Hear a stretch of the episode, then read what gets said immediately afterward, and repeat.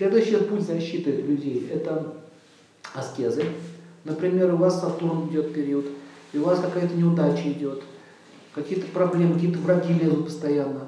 Например, вы можете дать обед в каждую субботу. Почему суббота? Сатурн.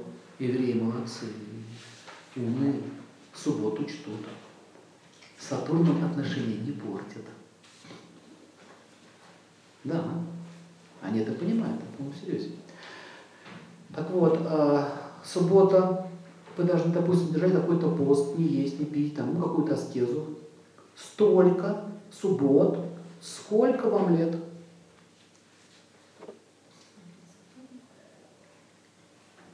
Если мне 41, значит 41 суббота. Ведь каждую субботу я держу пост. Да каждую субботу. Не ем, не пью,